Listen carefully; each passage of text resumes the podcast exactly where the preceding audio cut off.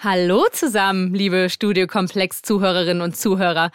Euch erwartet bereits Folge 11 unseres emanzipatorischen Unterhaltungspodcasts. So hat es wunderschön diese Woche meine Kollegin Hadija beschrieben. Und ich finde das ganz geil, denn ja, ernste Analyse-Podcasts, Hammer. Lustige Männerunterhaltung, Hammer. Aber ernsthafte Analysen in unterhaltsam. Hearing like that to be most enchanting indeed. Ja, lass das doch mal wieder wagen. Und zwar diesmal mit einem Thema, das zwar alle voll wichtig finden, aber zu dem nur wenige so richtig Gefühle entwickeln. Der Klimawandel. Ja, ist auch irgendwie lästig, ne? Immer dieser Klimawandel. Und dann noch diese AktivistInnen-Horden dazu. Fragt mal unseren Kanzler. Diese schwarz gekleideten Inszenierungen bei verschiedenen Veranstaltungen von immer den gleichen Leuten erinnern mich an eine Zeit, die lange zurückliegt und Gott sei Dank. Hoppala, wen meint der denn jetzt mit schwarz gekleidet? Also die SS? Die RAF? Den schwarzen Block? Man weiß es nicht so recht, aber nichts Gutes. Das kann ich hier schon mal ganz wagemutig analysieren. Und das dann noch als selbsternannter Klimakanzler? Das plakatieren Sie in ganz Deutschland. Können Sie da eigentlich an so einem Plakat vorbeigehen, ohne rote Ohren zu bekommen und so ein bisschen zu sagen, ah, ein bisschen peinlich ist mir das? Nö. Sicher? Sicher? Die Klimakrise ist, wie sagt man so schön, in der Mitte der Parteiengesellschaft angekommen. Also bis auf die AfD. Und wir haben eine Regierung, die sich das Ziel von maximal 1,5 Grad Erwärmung in diesem Jahrhundert ganz dick auf die Koalitionsfahnen geschrieben hat. So, und sechs Monate später kommt dann der Tankrabatt, die 300 Euro Energiepreispauschale und naja. Wenn man jetzt aktuell guckt, ist natürlich erschreckend, dass wir fossile Brennstoffe wie zum Beispiel Diesel subventionieren. Und nicht nur das könnte latent Zweifel aufkommen lassen, wie sehr man die Bekämpfung des Klimawandels priorisiert, auch wir haben nach all den Corona-Beschränkungen wieder so richtig Bock zu reisen und wie es schon jetzt vor den großen Sommerferien über Pfingsten an den Flughäfen abging, das habt ihr vermutlich mitbekommen. Und da komme ich nicht umhin, dass mir leise und kalt ein fieser Gedanke mein Hirn hochkriecht. Kann es sein, dass wir die Klimakrise immer noch nicht als ernstes Problem wahrnehmen, sondern eher als Problem, das wir lösen, wenn all die echten Probleme, Krieg, Inflation, Mario Barth auf Deutschlands Bühnen, wenn die geklärt sind? Weil, ganz ehrlich, wenn ich hier gerade aus dem Studiofenster gucke, eine Wiese, dezente Brise, angenehme 20 Grad, die Sonne scheint hier auf so einen Hortensienbusch ist das, glaube ich, dann ist das doch alles gar nicht so schlimm. Dieses Leben ist so schön. Er braucht ein Leben danach. Er braucht ein Leben danach. Er braucht ein Leben danach. Und wir singen im Atomschutzbunker. Hurra, diese Welt geht unter.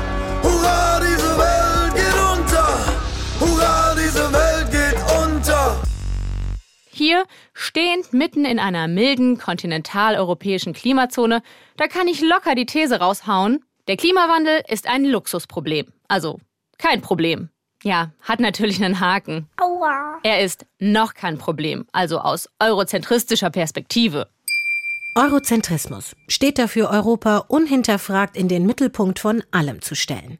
Alles Handeln wird aus europäischer Perspektive gedacht.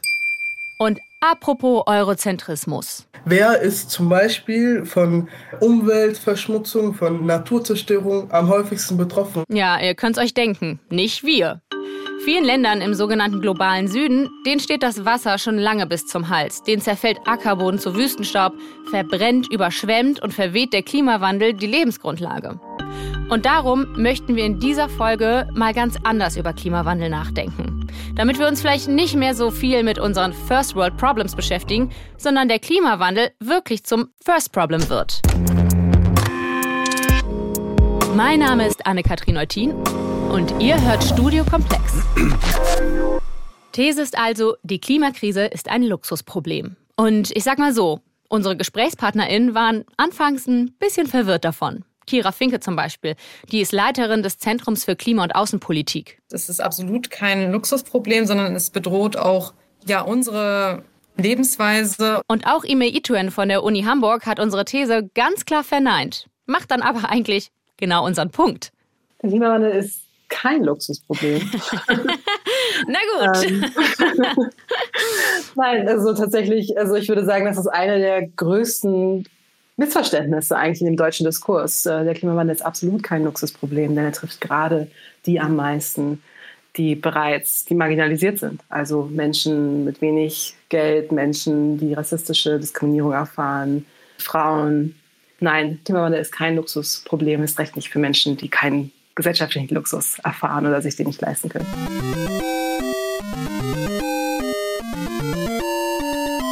Yes, genau das meinen wir. Wir, also der Westen, wenn man so will, wir können es uns leisten, die Klimakrise als Luxusproblem abzutun. Die Scheiße, pardon my French, die baden ja gerade andere aus. Die Autorin Katja Diel ergänzt dazu noch hervorragend. Ich kann dieser These nur komplett zustimmen. So sind zum Beispiel ein Prozent der Menschen, nämlich die Reichsten, für 25 Prozent der CO2-Emissionen zuständig. Menschen, die VielfliegerInnen sind, sind weitaus mehr auch für bestimmte klimakatastrophale Umstände zuständig, als es Menschen in Armut sind. Und deswegen würde ich diese These so deuten, dass sie sich an, an jene richtet, die sehr privilegiert leben, im Wohlstand leben und dadurch automatisch einen größeren CO2-Abdruck Luftdruck auch ähm, verursachen, aber auch Luxusprobleme insofern, als dass wir im globalen Norden leben, noch nicht ganz so viele Auswirkungen haben, außer halt so furchtbare Dinge wie die Flut im Ahrtal. Also auch da sind wir, glaube ich, in dem Luxus noch nicht so viel zu merken von der Klimakatastrophe, was im globalen Süden zum Teil schon Alltag ist und Menschen sogar tötet oder auf die Flucht bewegt. Die Klimaforscherin Kira Finke macht darüber hinaus noch einen anderen wichtigen Punkt.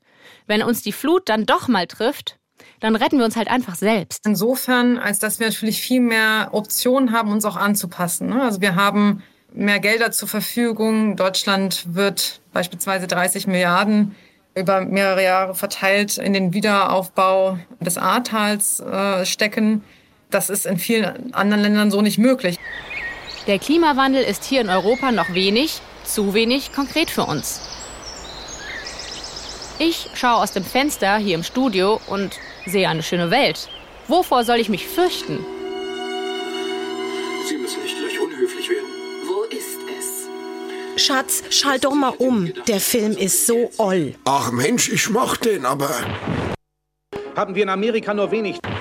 Nach heftigen Regenfällen sind in Kuba mindestens drei Menschen ums Leben gekommen. Oh Einige je, so viel Rege. Das tut mir jetzt wirklich, wirklich leid für die Leute. Ach, ich freue mich. Bei uns wachsen endlich die Tomate auf der Terrasse. Guck doch mal. laufenden Produktion beginnt das Land zu überziehen. Ostafrika leidet unter einer schweren Dürre. Mehrere Ach Mensch, wie man es hat, ist es verkehrt. Bei der einen ist es zu viel Rege, bei der anderen ist es zu wenig Rege. Schlimm ist es. Ach du, mir geht's richtig gut. Das ist super, dass wir das mit dem Aussehen hier gekriegt haben. Haben wir gut gemacht mit der richtigen Wassermenge. Komm, machen wir den Fernseher aus und lass unsere Runde im Pool drehen. Es scheint so schön die Sonne gerade. In dieser Welt machen wir den Fernseher einfach aus. Für manche geht das aber nicht. Eine Klimaparabel. Ihr Leben geht nicht mehr. Es gibt nur einen Ausweg. Uh, ist es eng hier? Ausweis? Habe ich meinen Ausweis eingesteckt? Ja, okay, den habe ich dabei. Taschenmesser habe ich auch dabei. Ach, meine Zahnbürste, jetzt habe ich die in der Eile vergessen. Naja, kann man ja vielleicht irgendwo noch woanders eine besorgen. Aber jetzt erstmal ankommen.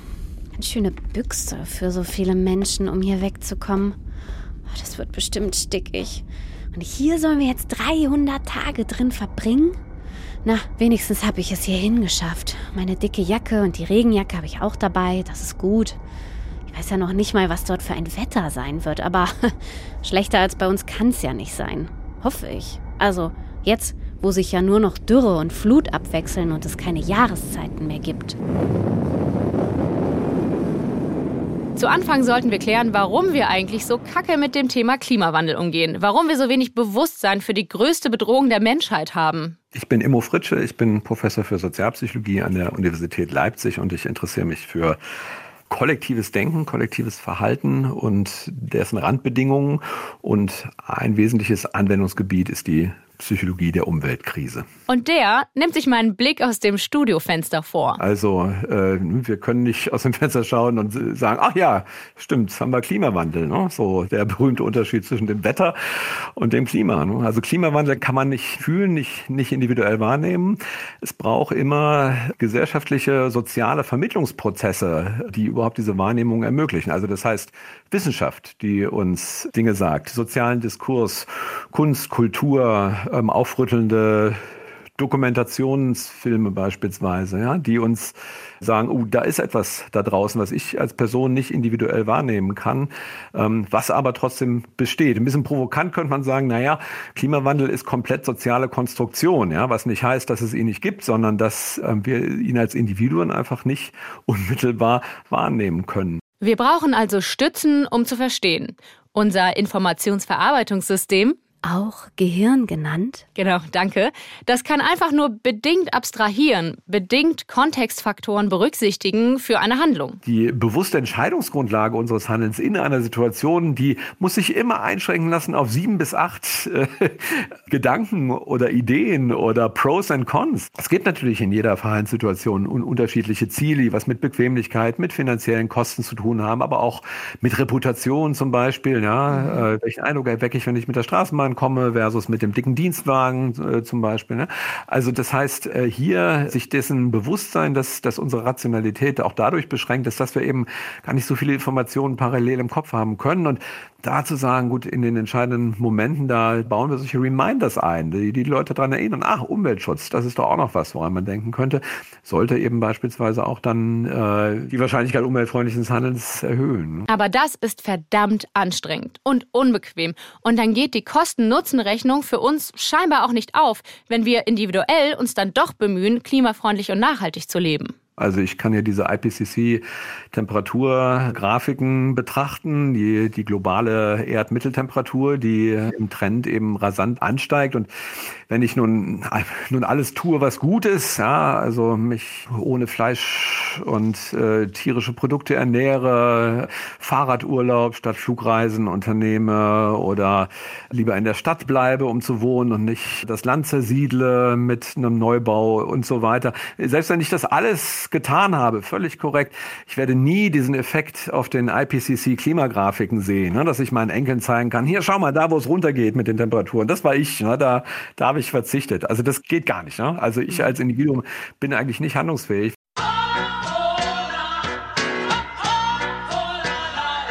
Ja moin, jetzt kommt Emo Fritsche noch mit der fehlenden Selbstwirksamkeit. Können wir uns ja eigentlich gleich begraben, oder? Ich habe keinen Bock mehr, keinen Bock zu haben. All diesen Ballast in meinem Kopf zu tragen. Es läuft beschissen, man, ich weiß, muss man nicht nochmal sagen. Ich will ja gar nicht viel, nur auch mal wieder Hoffnung haben. Hey komm, aber was ist denn mit der Flugscham? Was ist denn mit immer höheren Absatzzahlen für fleischlose Produkte und Bio-Lebensmittel? Was ist denn mit immer mehr Elektroautos auf unseren Straßen? Also mir gibt das schon Hoffnung, wenn es mal konsequent durchgesetzt wird. Ja, und stattdessen kommt unsere 1,5 Grad Klimafreundinnenregierung und haut erstmal einen Tankrabatt raus, weil Inflation ist halt gerade echt hoch und uncool. Und da kann man auf einmal in Raketengeschwindigkeit Entlastungspakete schnüren. Klimaforscherin Kira Finke regt das einigermaßen auf. Solche Subventionen sind extrem klimaschädlich. Sie helfen auch nicht dezidiert nur denen, die von Armut betroffen sind, sondern gerade Menschen, die vielleicht viel mehr Auto fahren, als sie müssten. Das heißt, solche Subventionen sollte es eigentlich nicht geben. Und wir hatten uns eigentlich auch im Rahmen der G7 verpflichtet, also solche Subventionen abzuschaffen. Deswegen, ich denke, erstmal die schädlichen Subventionen abschaffen und äh, staatliche Subventionen dort einsetzen, wo es eben darum geht, die Zukunft zu schützen. Es kann eine bessere Ernährung sein, ähm, die weniger auf tierischen Produkten beruht. Es kann die Verkehrssektor betreffen. Da sind viele Punkte, die man hier nennen könnte. Die große Frage ist ja, was können wir tun, um uns selbstwirksam zu fühlen, dann wirklich in Aktion treten und beispielsweise auch die Politik dahin zu pushen, wo wir sie haben wollen? Emo Fritsche sagt, wir müssen unser Selbstbild bzw. unsere Selbstwahrnehmung ändern fundamental. Eine Möglichkeit, diese Erstarrung, die dann daraus folgt, wenn Individuen wahrnehmen, sie können eigentlich nicht handeln, eine Möglichkeit, diese Starrung aufzulösen, ist, einfach die Definition des Selbst zu ändern und Teil eines Kollektivs zu werden. Denn Kollektive, die sind natürlich handlungsfähig und können das Ruder auf längere Sicht herumreißen oder zumindest die schlimmsten Folgen des Klimawandels abwenden. Ah ja, Kollektiv. Da war doch was. Also zum Beispiel die größte soziale Bewegung seit langer Zeit. Wir sind hier! Wir sind laut! Weil ihr uns die Zukunft klaut! Die Fridays for Future Bewegung. Gerade die junge Generation scheint vielleicht also doch zu checken, was abgeht. Und sich, ja, auch zu fürchten, den Klimawandel auch in Europa richtig zu fühlen. Also ich habe relativ große Angst vom Klimawandel, muss ich sagen. Ich finde, das ist auf jeden Fall ein Thema, wofür sich in der Politik deutlich mehr eingesetzt werden sollte. Also ich habe persönlich ziemlich wenig Hoffnung jetzt noch an die, an die Politik jetzt. Der Klimawandel verursacht bei jungen Menschen weltweit negative Emotionen. Ein Grund? Die Regierungen tun nicht genug, um die Klimakatastrophe zu vermeiden. Das geht aus einer Umfrage von 2021 hervor, für die 10.000 junge Menschen zwischen 16 und 25 Jahren aus zehn Ländern nach ihren Einstellungen gefragt wurden. Die Studie der englischen Universität Bath und fünf weiteren ist nicht die erste, die zum Ergebnis kommt, dass Klimaangst und Klimastress das Risiko für psychische und physische Probleme erhöhen können. Und jetzt könnte man meinen, ja gut, wir sprechen hier über junge Menschen, die kriegen die Auswirkungen der Klimakrise ja auch noch am eigenen Leib zu spüren. Da ist dann ja auch eine persönliche Betroffenheit da. Tatsächlich nimmt das Umwelt- und Klimabewusstsein der Deutschen kontinuierlich zu. Das Umweltbundesamt führt seit 25 Jahren Repräsentativbefragung durch und zwei Drittel der Deutschen sehen den Umwelt- und Klimaschutz als Top-Thema. Und puh, nur 4% der Befragten glauben noch, dass der Klimawandel nicht menschengemacht sei. Grüße gehen raus an Alexander Gauland. Wenn Sie aus den Medien ständig etwas anderes hören. Es gibt keine gesicherten Erkenntnisse über eine durch den Menschen verursachte Erderwärmung. Was es gibt, ist eine politisch motivierte Panikmache. Und hey, auch ihm zuliebe und auch als kleiner Reminder für uns, hier nochmal wichtige Fakten zum Klimawandel. Wir wissen ja jetzt von Immo Fritsche, dass wir unserem Gehirn mal öfter eine Räuberleiter machen müssen. Also hieven wir uns gemeinsam mal über die Schwelle der Erkenntnis. Wie hoch ist die Chance, dass wir in den kommenden fünf Jahren unter der Schwelle von 1,5 Grad Celsius Erderwärmung bleiben? A. Gar nicht mal so schlecht. B. Das Glas ist immer halb voll. Oder C. 50-50. Ingelore. A. Gar nicht mal so schlecht. Gar nicht mal so übel, Ingelore. Ist auch nah dran an der Antwort, aber leider falsch. Dieter, deine Chance. Dann sag ich mal ähm, B. Das Glas ist immer halb voll. Leider auch nicht korrekt. 50-50 steht die Gefahr, dass wir bereits in den nächsten fünf Jahren die Durchschnittstemperatur um die kritische Marke von 1,5 Grad Celsius überschreiten. Okay, die nächste Frage. Wie nah sind wir 2016 dieser Schwelle von 1,5 Grad schon gekommen? A. Sind wir noch weit von entfernt? B. 2016 war doch Fußball-EM? Oder C. Fast erreicht? Ingelore schon wieder. A. Easy, da sind wir noch weit von entfernt. Ach, Ingelore, leider falsch. Dieter, deine Chance. B. Kein Plan. Äh, 2016 war Fußball-EM? Stimmt schon, ist aber leider nicht die richtige Antwort auf die Frage. Die korrekte Antwort lautet, im Hitzerekordjahr 2016 lag die globale Erderwärmung bereits bei 1,2 Grad über der Durchschnittstemperatur. Okay, letzte Frage an euch beide. 50-50 Chance. Um die 1,5 Grad Erderwärmung einordnen zu können, mit welcher Durchschnittstemperatur wird die verglichen? A. Mit der auf Malle oder B. Mit der vorindustriellen Ära? Ingelore. A. Malle. Okay. Was sagst du, Dieter? A. Malle natürlich. Äh, Mann, ey, da gibt man euch schon eine 50-50 Chance und ihr vergeigt es trotzdem. Die Klimaforscherin Kira Finke ist da sogar noch etwas pessimistischer. Wir sind jetzt bei 1,1, 1,2 Grad über dem normalen Temperaturniveau im Mittel. Das heißt, wenn wir an das Pariser Abkommen denken, da ist eine obere Temperaturgrenze von 2 Grad festgehalten. Diese 2 Grad Grenze ist noch nicht sicher. Das heißt, es gibt zwar dieses Abkommen, aber es gibt nicht genügend politische Handlungen, die ausreichen würden, um das einzuhalten. Das heißt, wir werden noch sehr viel schlimmere Klimafolgen erfahren, weil wir auf jeden Fall auf die 1,5 Grad raufgehen werden. Das kann man im neuesten Bericht des Klimarats auch sehen. Das heißt, ja, es erwartet uns noch viel, viel mehr und ähm, das betrifft natürlich auch uns in Mitteleuropa. Uns in Europa betrifft es dann zwar später, aber unfairerweise sind wir gleichzeitig die größten Treiber dieser Klimakrise. Wenn man jetzt zum Beispiel mal zusammenrechnet, USA und Europa, also inklusive der Europäischen Union, dann sind wir für 82 Prozent der Emissionen verantwortlich, sozusagen über dem Budget liegt, dass wir noch ausstoßen können, um unter der Grenze des Pariser Abkommens zu bleiben. Wenn man jetzt den globalen Norden insgesamt nimmt, dann ist es nochmal 10 Prozent äh, mehr. Das heißt, der globale Süden, ich mag den Begriff nicht so, aber wenn man es jetzt mal so fassen will, der äh, globale Süden ist äh, nur für ungefähr 8 Prozent dieser Emissionen verantwortlich. Und daran zeigt sich eben, dass die Lösung des Klimaproblems natürlich auch von den Verursachern geleistet werden muss. Also ähm, dem globalen Norden, damit sind vor allem natürlich die Industriestaaten gemeint. Aber kommen wir wieder auf Fridays for Future zurück. Dann hat die Bewegung schon nach wenigen Jahren einen ziemlich krassen Impact auf die öffentliche Debatte gehabt. Und auch dessen Wahrnehmung hat sich krass gewandelt. Ich gebe euch ein Beispiel. Der mediale Umgang mit deren Galionsfigur Greta Thunberg vor nur wenigen Jahren. Greta Thunberg gehört auf keine Konferenzen. Sie gehört in den Arm genommen.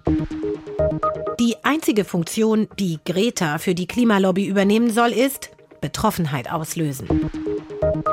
Als ob so ein kleines behütetes Mädchen in Sachen Klimawandel irgendein Argument vorbringen könnte, das die Diskussion weiterbringt. Das waren Ausschnitte aus Berichten und Kommentaren renommierter deutscher Medien von 2019. 2019. Und auch davor gab es unzählige Versuche, junge Menschen klein zu reden, wenn sie sich in Sachen Umwelt und jetzt eben Klimaschutz einsetzen wollten. Ein Generationenkonflikt. Das Adultismus. genau, Malik. Und Adultismus leitet sich vom englischen Begriff adult für Erwachsene ab und benennt das ungleiche Machtverhältnis zwischen Erwachsenen und Kindern, was ihnen oft ihre Rechte abspricht. Greta Thunberg ist darüber hinaus weder die erste noch die einzige auf der Welt, die sich für Klimaschutz einsetzt. Sie ist aber diejenige, die derart prominent wurde und heute als Kopf der Fridays for Future Bewegung gilt. Warum? Die deutsche Klimabewegung hat ein Eurozentrismusproblem, definitiv.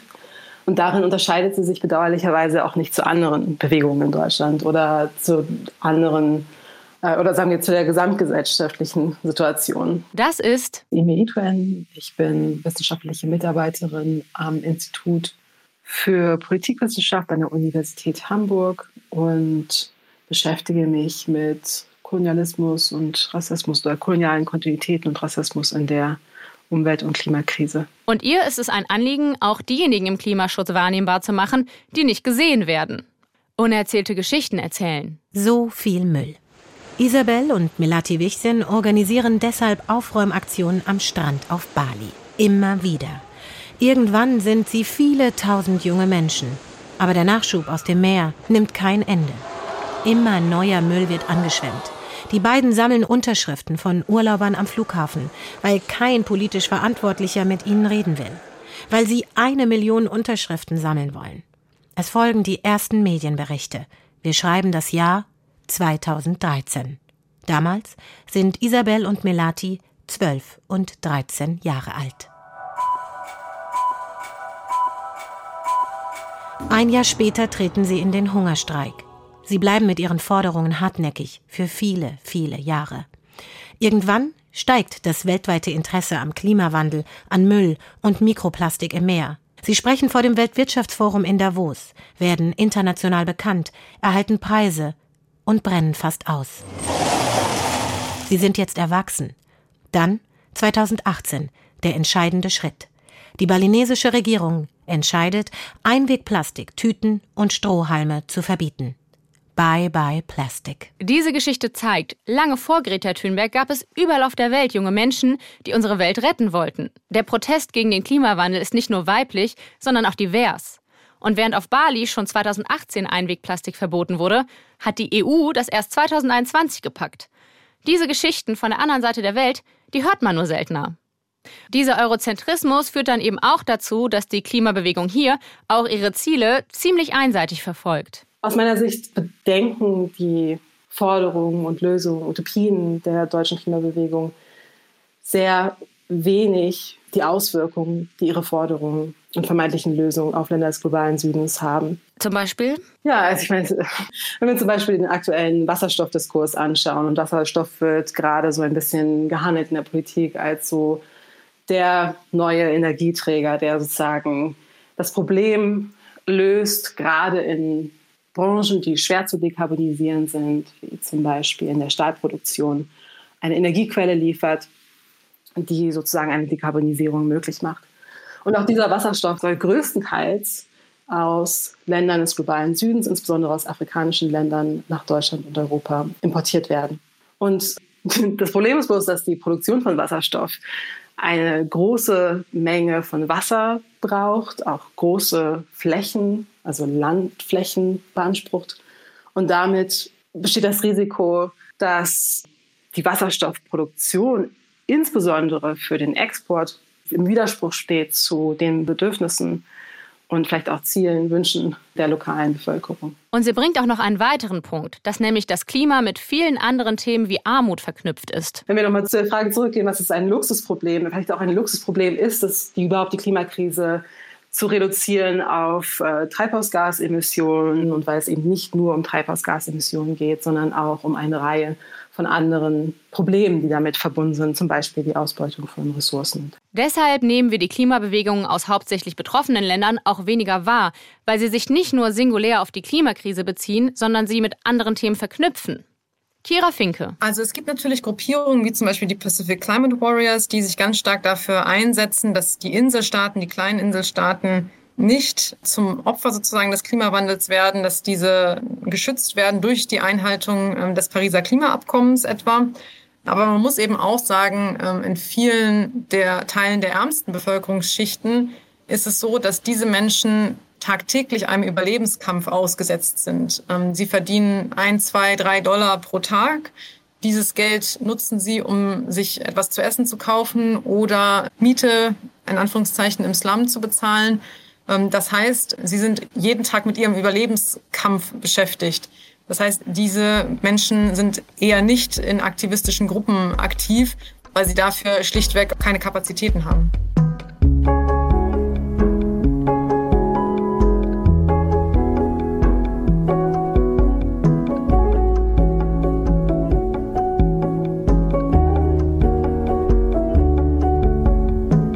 Jetzt waren wir gedanklich eine kurze Weile in anderen Ländern und wie sie sich organisieren.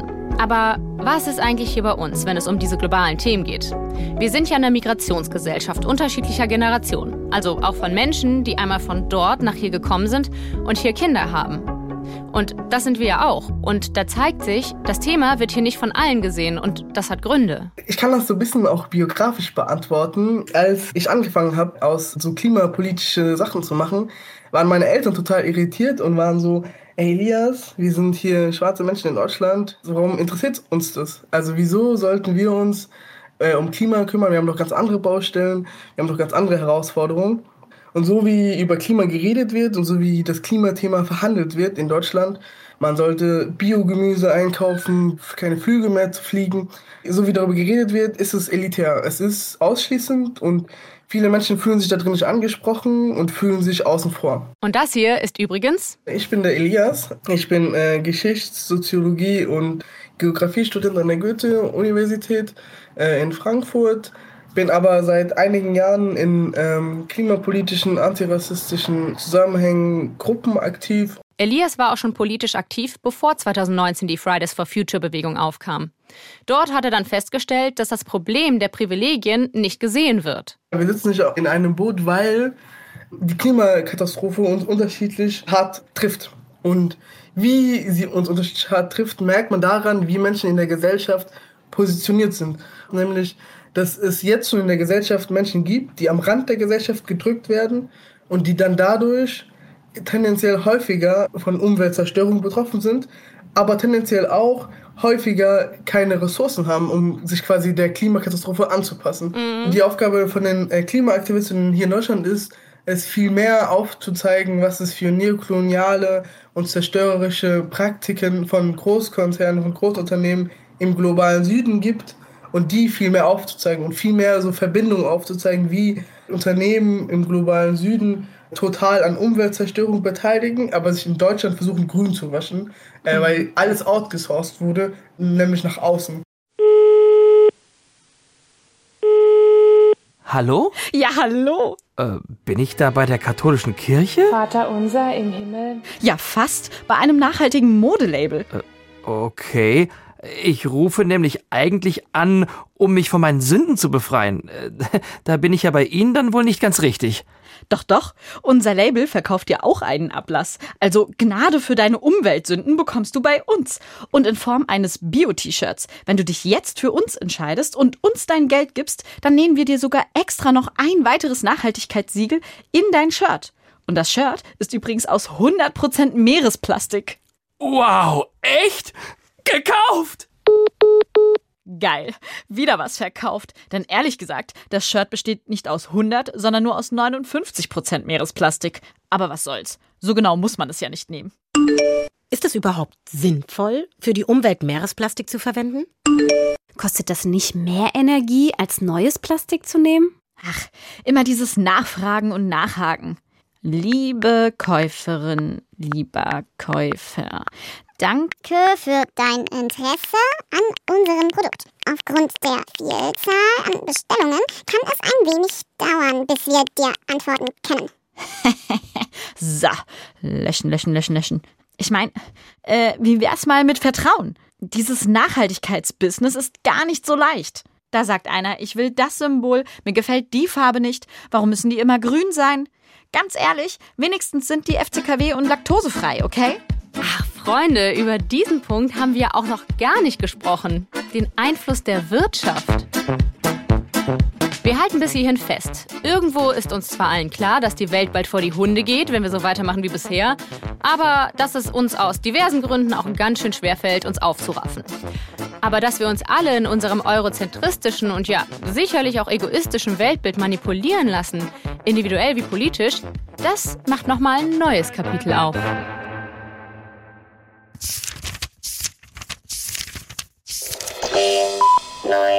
Vorsicht vor der Klimaschmutzlobby.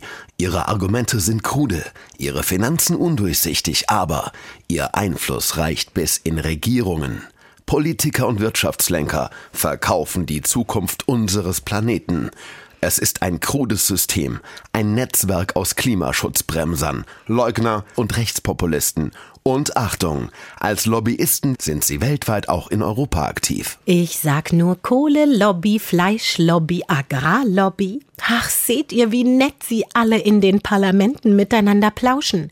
Ein bisschen hofieren da, ein bisschen unmoralisches Angebot dort. Von Kaffee bis Kreuzfahrt. Alles ist möglich. Die Strategien der Klimaschmutzlobby und ihre Argumente sind ausgeklügelt und wirtschaftsliberal. Sie machen untereinander gute Stimmung und ziehen die Wissenschaft durch den Schmutz. Intransparenz ist ihr Geschäft und sie haben einen Plan. Klimaschutzgesetze torpedieren. Die Verbrennung fossiler Brennstoffe fördern. Staaten dazu bewegen, aus dem Pariser Weltklimaabkommen auszusteigen. Die Macht der Klimaschmutzlobby ist der wahre Grund, warum Deutschland seine Klimaziele verfehlt und Selbstverpflichtungen gar nichts bringen. Deshalb ändert sich auch nichts. Hört sich bisschen nach Verschwörungstheorie oder mindestens Science Fiction an?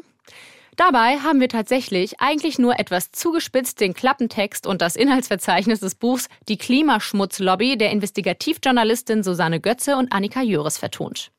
Sie recherchieren schon lange in Sachen Klimaschutz. Alles, um das kleine Einmaleins des Lobbyismus auch im Klimabereich nachzuweisen. Gesetze werden verkompliziert, kritische Studien klein gehalten. Und sie sagen, dass dieses Netzwerk großer Player unsere Zukunft quasi verkauft. Und fragen, ob wir ihnen unsere Welt wirklich überlassen wollen. Leider nein, leider gar nicht. So ist es nämlich. Wollen wir natürlich nicht. Haben wir bisher aber nicht geschafft.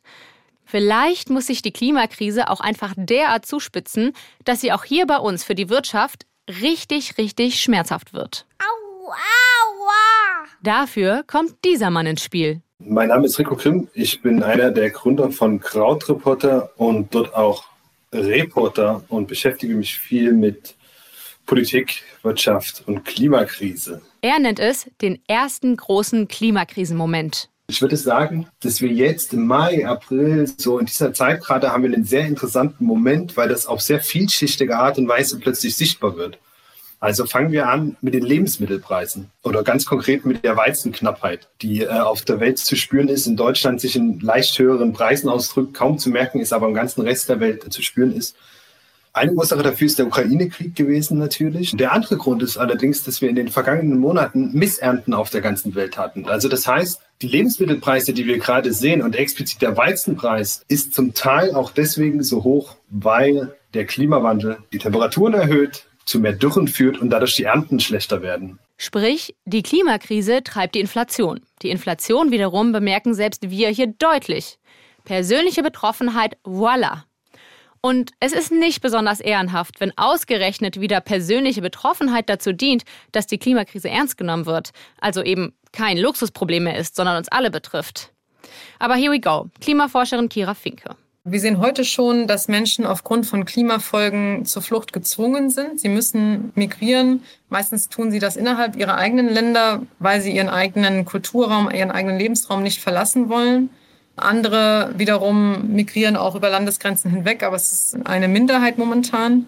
Ich habe ja vorhin kurz ausgeführt, dass 1,5 Grad Grenze wird auf jeden Fall erreicht werden äh, im Laufe dieses Jahrhunderts. Das heißt, dass wir erleben werden, dass die Klimafolgen schlimmer werden. Und insofern, wenn es keine genügenden Anpassungsmaßnahmen gibt, wird auch Migration aufgrund des äh, Klimawandels zunehmen. Und spätestens dann ist die Klimakrise wirklich bei uns. Und die große, die eigentliche Frage ist ja, wie reagieren wir?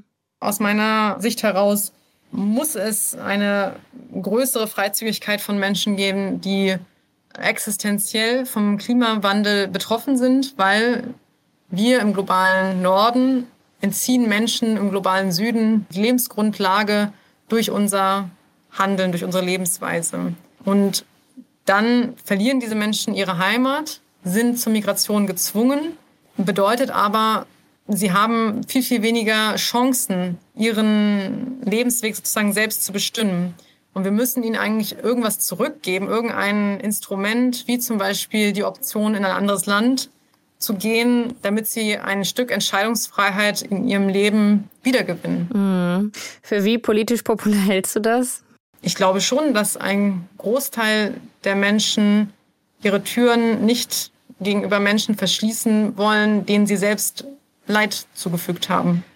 Ja, sehr optimistisch, sage ich mal. Ich habe diese Frage auch Emil Itwin gestellt, die zu Klimawandel, Rassismus und Kolonialismus forscht. Ja, ich finde es allerdings viel wichtiger, gerade die Frage zu bewegen, mit welchen Gerechtigkeitsfragen müssen wir rechnen, mit welchen Gerechtigkeitsfragen müssen wir uns auseinandersetzen und auch vielleicht, wie müssen wir uns noch mal in den kommenden Jahren und Jahrzehnten mit unserem Bild von Menschlichkeit auseinandersetzen. Und das ist halt wirklich ein erhellender Moment für mich gewesen, den meine Gesprächspartner fairerweise alle schon hatten. Elias, der 21-jährige Student und rassismuskritischer Klimaaktivist. Hey, es geht uns nicht darum, das Status quo grün zu färben, das Status quo CO2-neutral zu gestalten, sondern es geht uns darum, in diesem Kampf um Klimaneutralität auch die sozialen Fragen, die Fragen nach Gerechtigkeit, die Fragen nach Gleichberechtigung und nach Teilhabe zu stellen. Und ich glaube, so eine Perspektive ist viel mehr in der breiten Gesellschaft tauglich und kann viel mehr Anknüpfungspunkte bieten als eine Perspektive, die die Klimakatastrophe auf so rein technische Sachen reduziert. Oder Rico Grimm, der Journalist. Wie ich zu diesem Thema gekommen bin, war ein Moment, in dem mir klar wurde, dass der Klimawandel ist kein Problem der Atmosphäre, ist kein Problem der Natur, sondern es ist ein gesellschaftliches Problem. Okay, ich fasse das noch ein bisschen einfacher zusammen. Wir müssen sozial denken, nicht irgendwie abstrakt umwelttechnisch. Das checken wir Menschen, eigentlich ja soziale Wesen, einfach schlechter. Und wir müssen global denken, nicht eurozentristisch, denn es ist zum einen sozialer und zum anderen hängt am Ende doch alles zusammen. Und dafür müssen wir alle Akteure mit einbeziehen.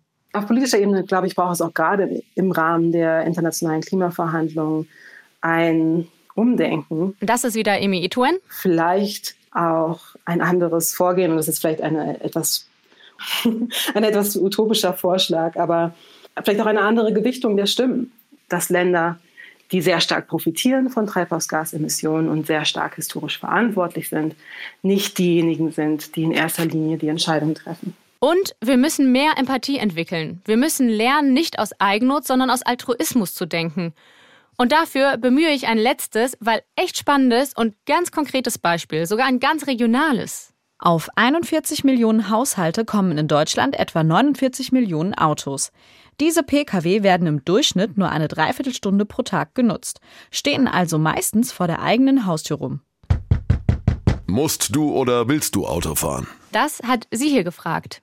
Mein Name ist Katja Diel und ich mache eine inklusive und klimagerechte Verkehrswende, die jedem Menschen ein Leben ohne eigenes Auto ermöglichen will. Katja Diel ist Kommunikations- und Unternehmensberaterin. Sie hostet den Podcast She Drives Mobility. Ihr Ziel?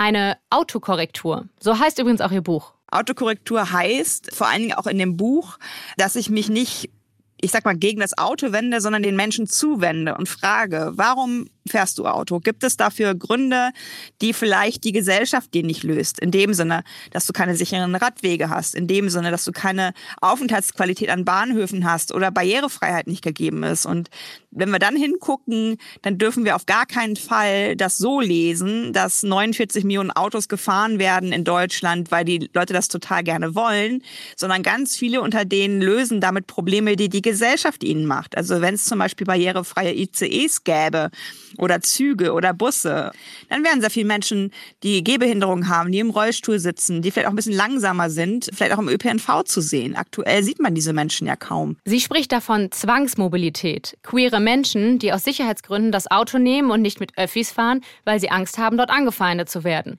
Oder Menschen, die sehr ländlich wohnen und ohne Auto Hobbys oder sogar ihren Beruf aufgeben müssten. Sie blickt auch auf arme Menschen. Katja schaut also intersektional.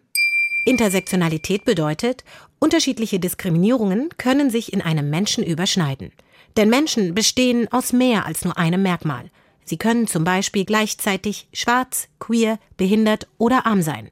Das Konzept hilft, Unterdrückungsformen nicht zu hierarchisieren und die Vorstellung aufzulösen, dass es einheitliche gesellschaftliche Gruppen gibt also aus ganz unterschiedlichen Perspektiven und formuliert dann erst Lösungsvorschläge. Also für mich ist ja immer dieser Spruch wichtig, das beste Auto ist das, was nicht mehr gebaut werden muss, weil es super tolle Alternativen gibt. Und man kann ja weiterhin automobil sein, aber man leitet sich dann halt. Also es ist überhaupt für mich ein großes Privileg, dass ich ein Leben habe, wo ich auf das Auto verzichten kann. Und dieses Privileg gönne ich allen, weil es in der Kette natürlich heißt, dass wir auch was für den globalen Süden tun, weil wir nicht an die Ressourcen rangehen, weil wir nicht an den Verbrauch rangehen, weil wir nicht ähm, Dinge tun, die ja auch weiterhin belastend sind.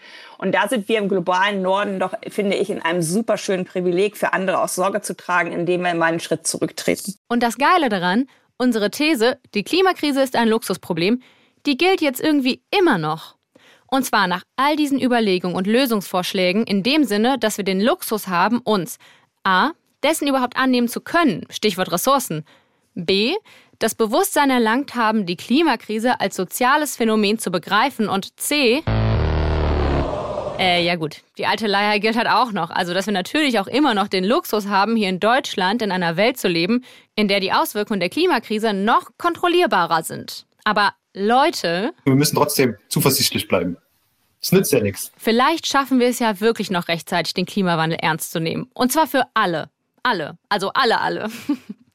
Und auch Lösungen für alle zu finden. Weil sonst bleibt uns irgendwann nur noch ein Ausweg. Logbuch, Tag 299. Es ist geschafft. Puh, bald sollten wir mal auf dem Mars angekommen sein. Elon Musk sei Dank. Nur schade, dass dort Lebensmittel nur in Gewächshäusern angebaut werden. Mir hat ja das Biozeug von der Erde immer am besten geschmeckt. Aber klar, das war in der Zeit vor der ganzen Flut und den Dürren, als bei uns noch Pflanzen gewachsen sind. Wobei, ich habe letztens im National Geographic gelesen, dass wir auf dem Mars vielleicht doch eines Tages die Böden bepflanzen könnten. Wer weiß. Schön wäre es auf jeden Fall, so ein bisschen Wald und Wiese. Schade nur, dass nicht alle mitkommen konnten dass wir die Hälfte der Menschheit zurücklassen mussten. War halt nicht genug Platz für jeden da. Aber kann sich halt auch nicht jeder diesen Platz in der neuen Welt leisten. Dieser Luxus, der ist halt nicht für jeden bestimmt. Also wenn wir jetzt bei Instagram wären, dann würde ich ja sagen, hey, wen würdet ihr auf eure Mars-Migration mitnehmen? Schreibt es in die Kommentare und verlinkt diese Leute. Aber upsie, wir sind ja ein Podcast, also Schickt ihnen doch lieber einfach einen ARD Audiotheks oder Spotify-Link und schreibt uns, wie ihr es fandet. Gern auch bei Instagram, weil da sind wir, oder Twitter oder ganz luxuriös per Mail an studiokomplex.hr.de. HR, das steht übrigens für Hessischer Rundfunk und der macht uns möglich. Danke, danke Hessischer Rundfunk. Danke auch an Hadice Haruna Oelker, Lara Kabalai und Tamara Maschalkowski, die mal wieder ein wirklich sehr, sehr fulminantes Teamwork an den Tag gelegt haben. Dazu gehört auch Henning Schmidt, der Soundmaster, so nenne ich jetzt mal, und Jorin Gundler sowie Felix Leichum fürs Artwork. Mein Name ist Anne-Kathrin Eutin und ich, sowie Liebe, gehen jetzt raus.